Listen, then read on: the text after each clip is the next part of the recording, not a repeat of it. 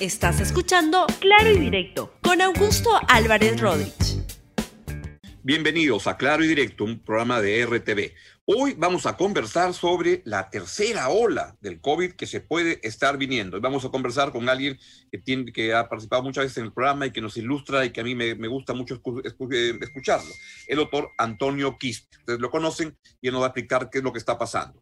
Pero también voy a hacer un comentario sobre lo que está pasando en el Jurado Nacional de Elecciones, que creo que ya se están pasando de la raya. Se anunció ayer con la renuncia de este magistrado del Jurado Nacional de Elecciones, el señor Luis Arce. Quiero decirles que a mí me parece, en esencia, ya la, evidencia de que lo que está buscando el sector del Fujimorismo es nada menos que postergar la elección lo más posible para que lleguemos al 28 de julio sin presidente, sin presidente este, que se haya proclamado y este, pues hacer de las suyas. Y eso a mí me parece que es antidemocrático y hay que decirles, basta ya.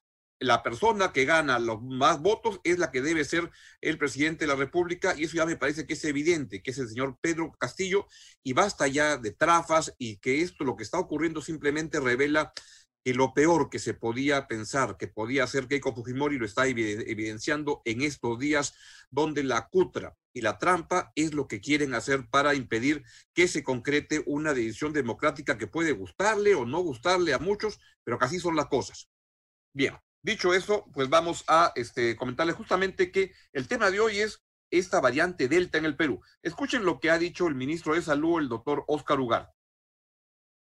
En las investigaciones que ha venido haciendo el Instituto Nacional de Salud ha permitido identificar otro caso de la variante Delta, eh, que viene a ser un familiar cercano de la persona que se identificó primeramente. Eh, por lo tanto, no indica que sea una expansión amplia, porque es el mismo núcleo familiar, lo que llama un clúster, eh, alrededor del cual se están haciendo todas las investigaciones del caso. Pero los estudios que ha desarrollado el Instituto Nacional de Salud nos permiten eh, decir, ya no solo en Arequipa, sino en el conjunto del sur, que para el caso de Arequipa, el 90.6% de los casos se deben a la variante C37, que es la variante que ya informáramos eh, semanas atrás que es la predominante en el país y que hoy se llama lambda en la nueva clasificación internacional. Este, eh, la segunda es la que se llama gamma, que es la eh, P1, que era lo que se llamaba la brasilera, es 6.25. Y en el caso de la delta es solo dos casos. Bien, ahí está el riesgo. ¿Y por qué además comenzaba haciendo el comentario sobre lo que está pasando en el Jurado Nacional de Elecciones? Es porque lo que están haciendo es postergar las cosas y robándonos la posibilidad, y eso es el fujimorismo, que es lo que está haciendo, la posibilidad de una transferencia de, de gobierno ordenada para justamente poder encarar temas tan, tan cruciales como el COVID y esta tercera ola que estaría por venirse. Justamente de eso quiero conversar con el doctor Antonio Quispe, epidemiólogo y le doy la bienvenida. Doctor Quispe, muy buenos días. Buenos días, Augusto. Gracias por la oportunidad de comunicar. Al contrario, gracias a usted por, por este, podernos eh, ilustrar. Cuéntenos, ¿qué es lo que está pasando? ¿Viene una, una tercera ola? ¿Está ya la variante Delta en el Perú? En principio, comunicar la alerta, ¿no? Hay una cosa que es una alerta y otra cosa que es la alarma. La alerta global que ha lanzado la OMS la alerta que acaba de comunicar Estados Unidos y los países europeos sobre los primeros resultados de los estudios que vienen ahora de la India, pues documentan tres cosas en particular. Uno, de que la variante Delta es la más transmisible de todas las variantes y que esa transmisibilidad depende literalmente de dos cosas. Una, su capacidad para eludir la respuesta de los anticuerpos neutralizantes, que es la respuesta inmune que permite controlar la enfermedad. Y segundo, que la cantidad de carga viral que liberan los pacientes infectados con esta variante Delta es extremadamente alta. Y esas tres cosas se suman a todo lo que ya conocíamos, ¿no? Que ataca más a los jóvenes, que es una variante que es mucho más difícil de controlar desde el punto de vista de prevención. Ya no sirven las mascarillas, ni la doble mascarilla, deberíamos estar todos usando KN95 el hecho particular de que aumente el riesgo de hospitalización, con lo cual en el Perú ya sabemos que eso se asocia con un incremento del riesgo del colapso en nuestro sistema de salud y por ende un aumento de la mortalidad indirecta. Y lo más grave de todo es de que en el tema de vacunación hace completamente inútil la primera dosis de las vacunas. Entonces es, es muy importante reconocer estas cosas porque, porque como tú bien acabas de mencionar, si no nos preparamos, si no empezamos a hacer toda la cantidad de cosas que hay que hacerse en preparación para una tercera ola, y es exactamente lo que nos está robando el Fujimorismo en este momento, pues lo que va a hacer es lo que teníamos con la primera y la segunda, que somos uno de los peores países preparados para afrontar a este tipo de, crisis sanitarias y nuevamente la consecuencia directa son miles de vidas perdidas que podían haberse ahorrado. O sea, doctor Riquispe, que tenemos ese, ese, ese riesgo a portas. Y, lo que habría que hacer es, ¿qué cosas, si tuviera que enumerar, qué se puede hacer en este momento antes de que eso ocurra para que cuando ocurra nos agarren mejor parados? Lo primero es vacunación, ¿no? En realidad lo que tendría que hacer el gobierno ahorita es acelerar y meterle, acelerar a fondo a la, a la vacunación. ¿Por qué razón? Porque mientras más personas completen la segunda dosis de cara a la tercera ola, menos muertes vamos a tener. Y hay que recordar que lo primero que hacen las vacunas, independientemente de qué vacuna vas a utilizar, es que previene la mortalidad. Y eso es extremadamente importante porque a la par también disminuye la enfermedad severa y disminuye las hospitalizaciones, con lo cual evita que nuestro sistema de salud colapse. Lo segundo es atención primaria, que es este manejo educado de la COVID-19 usando terapias probadas, eh, usando intervenciones como el uso de KN95 por encima de la doble mascarilla y dejar de hacer barbaridades como las que seguimos haciendo, que es el uso de pediluvios, el uso de termómetros que no sirven para nada, el tema de la, de la desinfección masiva con alcohol y, y, lavado de manos, que ya sabemos que no, no protege ni siquiera el 0.01% de las infecciones y que el 99.9% de estas sean por aerosoles persona a persona, pero todavía seguimos con estos protocolos arcaicos del Ministerio de Salud que siguen incluyendo ivermectina, siguen incluyendo acitromicina, que son terapias que están proscritas en cualquier país civilizado. Y no solo eso, sino que muchas de las estrategias que el gobierno viene implementando lo viene haciendo porque tiene un sobrestock de estos medicamentos ligado al lobby, al lobby de las empresas que venden estos medicamentos. Entonces, hay un problema de corrupción, hay un problema de, de, uso de la ciencia para informar la toma de decisiones que está completamente ignorada y seguimos utilizando protocolos de la prehistoria, de la primera ola, para preparación para la tercera ola. Y el gobierno si bien es cierto, anunció de que iba a, publicar su plan de preparación para la tercera ola, siguen pasando los días y no publica absolutamente nada. Los protocolos que se comprometieron a, actualizar hace como dos, tres meses siguen siendo los mismos que se seguimos manejando hasta ahora. Y lo peor de todo es que hay muchas represalias dentro del sistema de salud, sobre todo contra personas que quieren hacer que estos cambios se den, porque hay un problema logístico de sobrestock de estos medicamentos que no pueden justificarlos si no los usan. Entonces hay, hay muchos problemas serios que atentan contra la capacidad que tiene el país para prepararse para la tercera ola y todo esto suma para qué? Para que estemos peor preparados que nunca para afrontar y prevenir la mayor cantidad de muertes posible de su observación de lo que está viendo y le pregunto tanto como, como médico que ha estado siguiendo el proceso de la pandemia, como también como integrante del equipo de, de Perú Libre. No sé cuál es su estatus actual ahí, si nos puede comentar. Este, ¿Cómo observa lo que va a ser una transición en la parte de, de salud que es tan, tan importante ahora? ¿Cómo analiza lo que el gobierno está haciendo y lo que ustedes recibirían y, en qué cambiaría, si se mantendría. El doctor Ugarte dijo que sugirió que, permaneciera el equipo de, vacunación para que no, haya un bache en el camino. ¿Cómo observa usted Con mucha preocupación, ¿no? Uno, porque nos están robando tiempo para prepararnos, ¿no? Tú lo acabas de mencionar, ¿no? Dentro del equipo técnico eh, Salud de Perú Libre, que está liderado por Hernando Ceballos, son cientos de horas de profesionales que estamos trabajando día a día. ¿Para qué? Para preparar el plan de gobierno que vendría a ser la ejecución de las 100 propuestas que presentáramos en la campaña. Y esto desde el punto de vista de priorización para prepararnos precisamente para la tercera ola. Pero muchas de estas cosas ya deberían estar implementadas en estas reuniones de la transición de gobierno que no se están dando precisamente porque no se termina de proclamar al presidente electo como presidente proclamado, al, al, profesor Pedro Castillo, y nos están robando como país la oportunidad de hacer todos estos cambios y prepararnos para estar, la mayor cantidad de vías posibles. Entonces, eh, me parece muy, muy loable la intención del ministro Ugarte con respecto a pedirte que su personal se quede en determinados puestos para continuar el buen trabajo que han venido haciendo en vacunación, por ejemplo, pero permanece terriblemente criticable el hecho de que no hayan autorizado las guías, que, no, que todavía tengamos menos del 7% de la población con dos dosis vacunadas, que todavía sigan prometiendo un montón de cosas pero que no las cumplan, que tengamos serios problemas en el tema de eh, los perso el personal de COVID que todavía está entre el vilo en que los despiden, que no los despiden, y toda la cantidad de atropellos desde el punto de vista laboral que se vienen haciendo dentro del sistema por parte de salud y por parte del MINSA contra la primera línea con todavía una fracción importante de los médicos, sobre todo de privados, que no han sido vacunados y que no tienen ningún derecho a vacuna según el actual sistema de vacunación. hay un millón de problemas y todos están identificados, diagnosticados y con propuestas directas para atacarlos, pero no nos dejan, estamos atados de manos. ¿Por qué razón? Porque no se permite la transición de gobierno de la manera ordenada como se tenía. cada día que pasa implica es precisamente eso, ¿no? Estar peor preparados y esta condición medio extraña que a la que nos están sometiendo eh, Keiko y su, y su, la lideresa y su grupo, es básicamente eso, ¿no? Condenarnos a estar peor preparados para la tercera ola, tener un gobierno de, que va a entrar menos preparado que nunca y con un problema mucho más urgente que es la tercera ola que va a amenaza con tener una crisis sanitaria a proporciones importantes.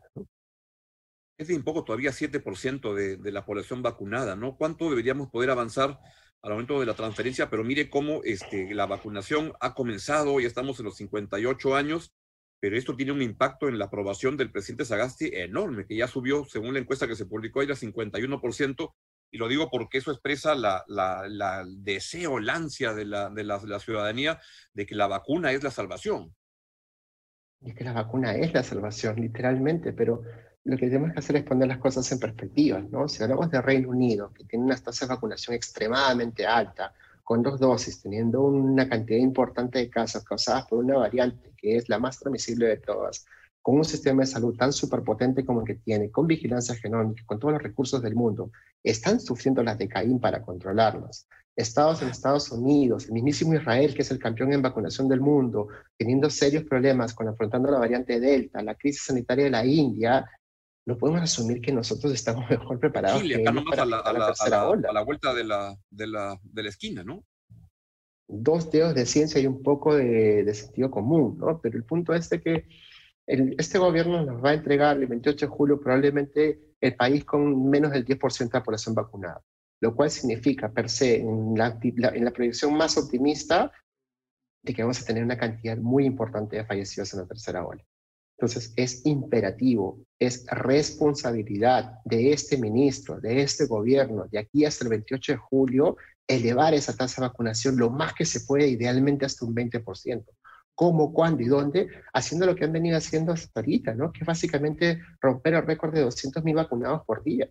Mm. Entonces, si mantuviéramos esa tasa de vacunación de aquí hasta el 28 de julio, tendríamos una cantidad mucho más importante de personas vacunadas. Pero eso de ahí depende mucho de la llegada de las vacunas y cómo se distribuyen y explicar por qué toda esa cantidad de vacunas depositadas y almacenadas no se están utilizando. Entonces hay un problema muy serio entre el gap de las vacunas que llegan y las vacunas que se distribuyen, ¿no? Y cómo se distribuyen. Y otro problema más urgente es el tema que ya estamos revisando a nivel internacional, que es la urgencia que se tiene, la recomendación que han hecho los, países que ya estamos enfrentando la tercera ola con la variante Delta, de proteger a su primera línea. Y en el Perú recordemos que la primera línea está vacunada con dos vacunas de Sinopharm, de la cual no tenemos ninguna evidencia todavía de que esas dos vacunas te protejan contra la variante Delta. No hay un solo estudio que haya hecho esa evaluación si asumimos cómo se protege esto y que ya todos los países están utilizando una tercera dosis en aquellos países que han utilizado vacunas de Sinopharm y Sinovac, pues lo primero que teníamos que hacer de a la tercera ola, ¿qué cosa es? Vacunar con urgencia con una tercera dosis de Pfizer o AstraZeneca o Johnson Johnson a, a los al personal de la primera línea. Sobre todo aquel personal que va a afrontar nuevamente una tercera ola menoscabado, maltratado, cansado, quemado, y nos va a tener que ayudar a salvar la mayor cantidad de vidas en esta tercera ola. Es terrible. Y ese escenario de la, de la variante Delta puede ser devastador como, como lo que vimos en el pasado y quizá más, ¿no? ¿O no? Lo que pasa es que el crecimiento y la tasa de crecimiento de la variante Delta no se compara con la que hemos tenido ni en la segunda ni en la primera ola.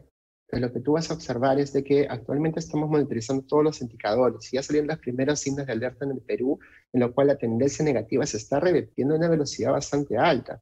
Entonces, ese añadir que hubo entre la segunda, primera ola y la segunda ola, y que en teoría vamos a apreciar en la segunda y la tercera, va a ser mucho más corto y la velocidad de crecimiento de la cantidad de casos y fallecidos en la tercera ola va a ser mucho más empinado. ¿Por qué? Porque la variante Delta es muchísimo más transmisible se equivoca el ministro Ugarte cuando sale contento a declarar de que en sus investigaciones de los, los cientos, docenas de casos que han investigado en Arequipa, pues todos son producto de la variante C37. ¿Por qué razón? Porque lo que debería estar haciendo es haciendo lo que no tenemos, que es vigilancia genómica con una muestra representativa de las poblaciones de cada ciudad. ¿Por qué razón? Porque si no estamos monitorizando el ingreso de la variante Delta al Perú, como ya se supone que está circulando, pues lo que estamos haciendo es tapándonos los ojos y preguntándonos dónde está, dónde está, lo cual es un absurdo este año 2021, ¿no? Ya habiendo pasado un año de la pandemia.